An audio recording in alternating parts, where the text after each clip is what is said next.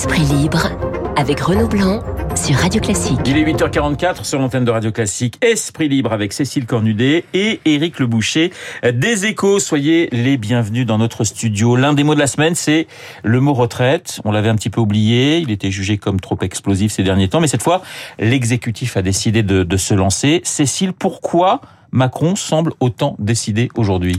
Oui, je pense qu'il faut dire Macron plus que l'exécutif. En réalité, c'est un peu l'exécutif. Euh, Elisabeth Borne, même Bercy, la majorité qui avait euh, compris que c'était pas la priorité et toute la rentrée se faisait sur l'énergie, le pouvoir d'achat, euh, comme au temps des crises du quinquennat précédent, il s'était dit, s'il y a des crises, il n'y a pas de réforme des retraites. Et là, c'est effectivement Emmanuel Macron qui a mis le haut là depuis 15 jours, à toutes les réunions qu'il fait en interne, devant la presse présidentielle euh, la semaine dernière, hier encore, il dit, bah non, on l'a fait, c'est indispensable, on va pas faire un deuxième quinquennat de crise qui signifie immobilisme. Euh, cette retraite, elle est nécessaire moins pour des questions budgétaires que parce que c'est la seule façon de dégager de l'argent pour euh, investir euh, dans le renouvelable, pour euh, financer l'école et l'hôpital. Donc c'est la seule marge de manœuvre qu'on a. Donc on va le faire et on va le faire vite. Et a priori, ça semble tranché pour être dès le, le, la, la, loi de finances de la sécurité sociale, qui est une mesure d'âge, 64 ans, couplée à une mesure d'allongement de, la durée de cotisation. Mais Cécile, chez les macronistes, on vous dit quoi en ce moment? On dit on n'a pas le choix, on dit c'est une bombe à retardement, on, est un peu mis dans le fait accompli. On dit Emmanuel Macron est un peu fou. Il se rend pas compte que la situation politique est complètement bloquée et que euh, la situation sociale est extrêmement tendue. Donc ils sont un petit peu entre deux eaux. Mais là, depuis hier, il a fait une réunion avec les, parlementaires de la, de, la commission des finances. Ils ont compris que ça allait se faire et ils, commencent à embrayer. Euh, en gros, l'idée c'est euh, si on le fait pas maintenant, de toute façon, ce sera jamais le moment. Parce que la, la, question, c'est est-ce qu'on n'est pas en train de torpiller tout le dialogue social qui est en train de se mettre en route avec le Conseil national de la refondation, qui s'est passé mieux que prévu la semaine dernière, euh, en faisant une mesure comme ça?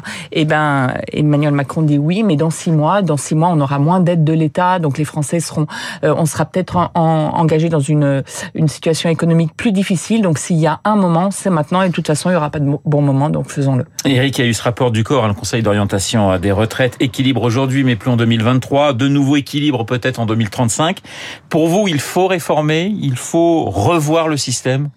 Quand on relit le, ce que j'ai fait hier, le rapport du corps, c'est net. Le, système financier euh, est, déficitaire et, euh, et, sera sur le long terme déficitaire. Donc il faut faire quelque chose.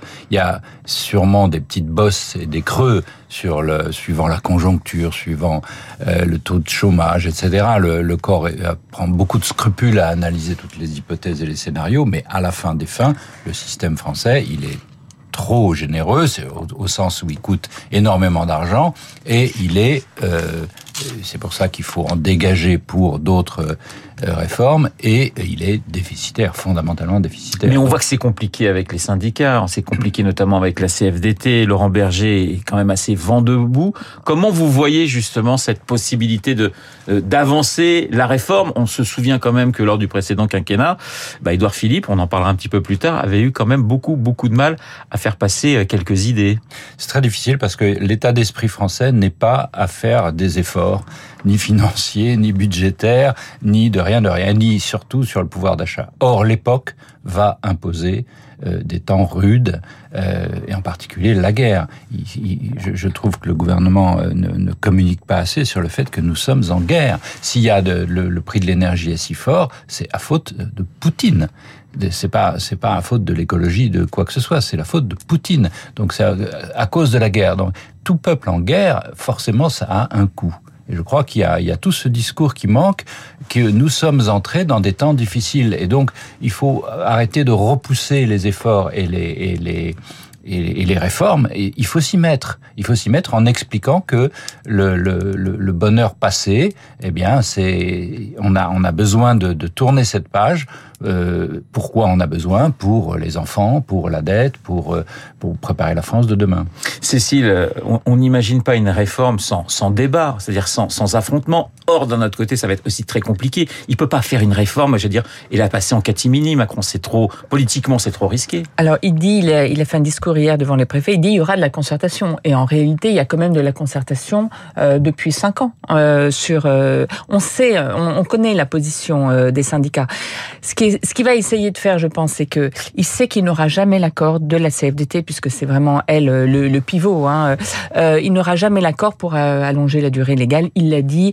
Euh, Laurent Berger étant euh, va partir à mi-mandat de, de, de, la CFDT et veut laisser veut, veut, veut pas mettre la CFDT en difficulté en accompagnant le, le gouvernement là-dessus. Donc il y aura une tension. Ce que va dire Emmanuel Macron, c'est euh, certes, je passe un peu en force sur euh, ces mesures d'âge, mais après derrière derrière tout l'argent qui sera euh, déployé euh, grâce à cet effort-là, eh bien c'est vous syndicats qui allez bâtir le schéma où est-ce qu'on investit pour le renouvelable, où est-ce que euh, on investit dans l'école? Et ce sera tout le tout le rôle du CNR. Donc le CNR, le, le, Conseil national de la refondation, instance de dialogue, interviendra dans un second lieu pour dresser les priorités. Donc il espère que comme il donnera du grain à moudre, c'est ce qu'il a expliqué aux journalistes lundi dernier, comme il donnera du grain à moudre avec ces nouvelles finances sur les priorités qui préoccupent les syndicats.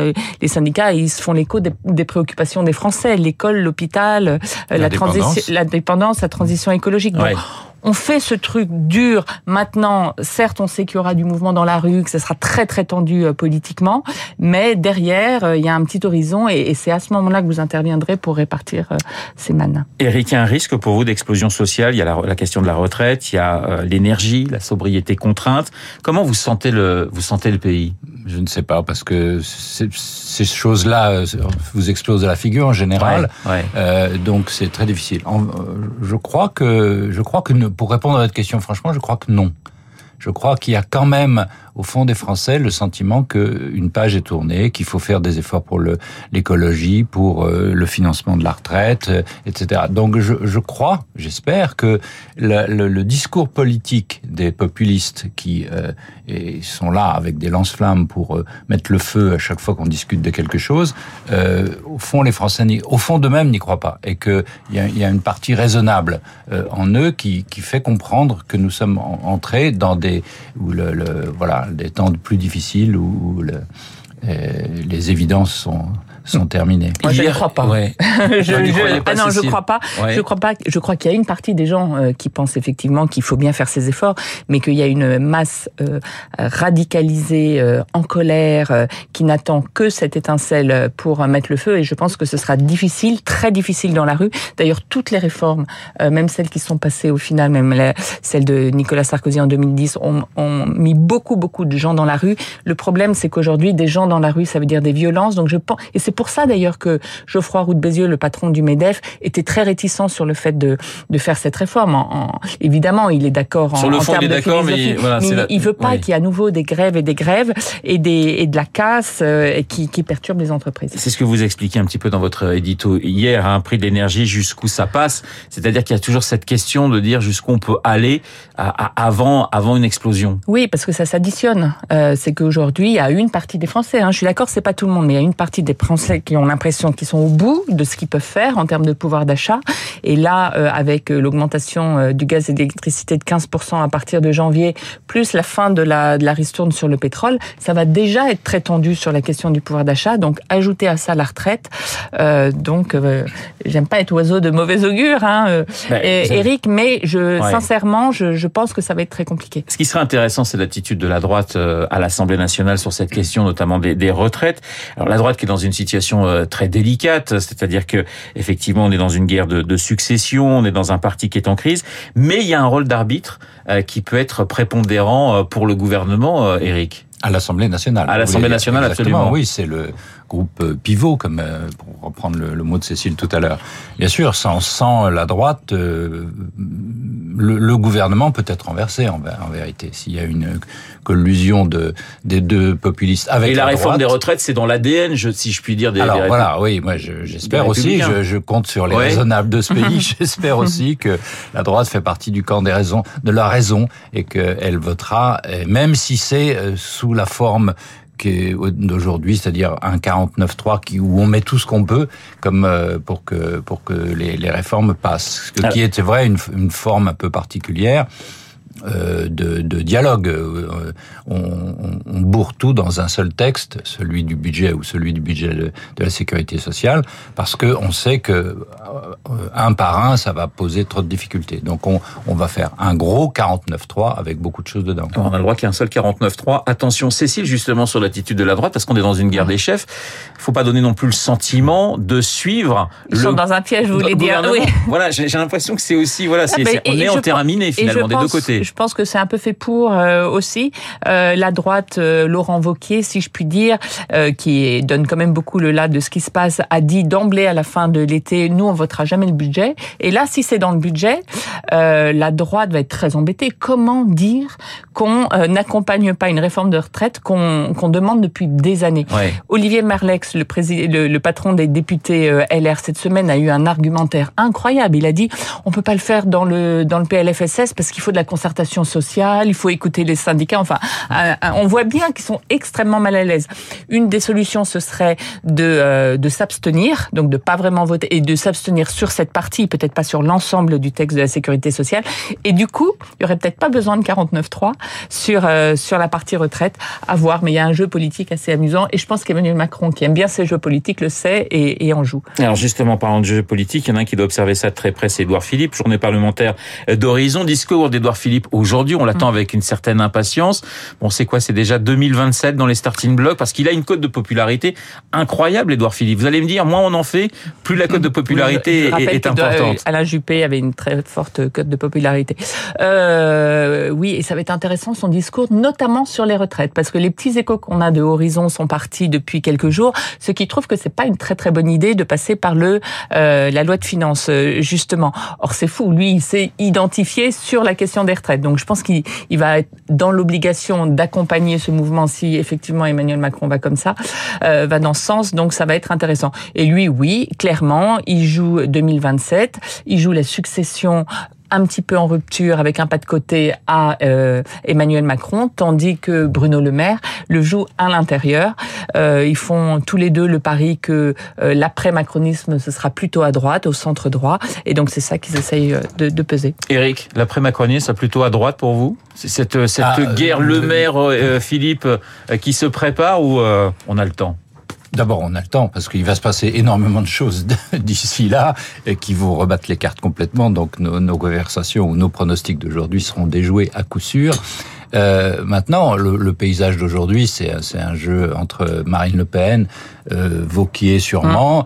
euh, Philippe, et puis à gauche, enfin, euh, d'abord chez Macron, est-ce que Macron va, va pousser quelqu'un chez lui, il le fera sûrement, il voudra avoir son propre héritier. Et puis enfin, à, à gauche, s'il y a euh, une unité, si l'unité de la gauche demeure, euh, ça fera, ça fera du, ça fait du monde. Donc, euh, c'est pas forcément un jeu complètement à droite, il y aura une force de gauche qui sera très importante.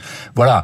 Aujourd'hui, ce que je, tout ça, c'est pour, c'est lointain. Aujourd'hui, pour pour revenir à la situation, je, sera le mot de la je, fin. je trouve, oui, je trouve que, j'espère que Emmanuel Macron euh, tiendra ferme sur euh, les retraites. euh, et, va, et qu'on tombe pas dans un jeu politicien de, de ceci, de cela, etc. La France n'a pas le temps euh, et il y, a, y, a, beaucoup de réformes à faire, à continuer et pour pour redresser le pays. Donc, j'espère que au moins quelqu'un va tenir la, la, barre ferme. Mais c'est pas gagné. Me souffle Cécile Cornudet. Merci Cécile, merci Eric d'avoir été ce matin dans Esprit Libre. Il est 8h57. Dans un instant, nous allons retrouver Augustin Lefebvre et son journal de 9h.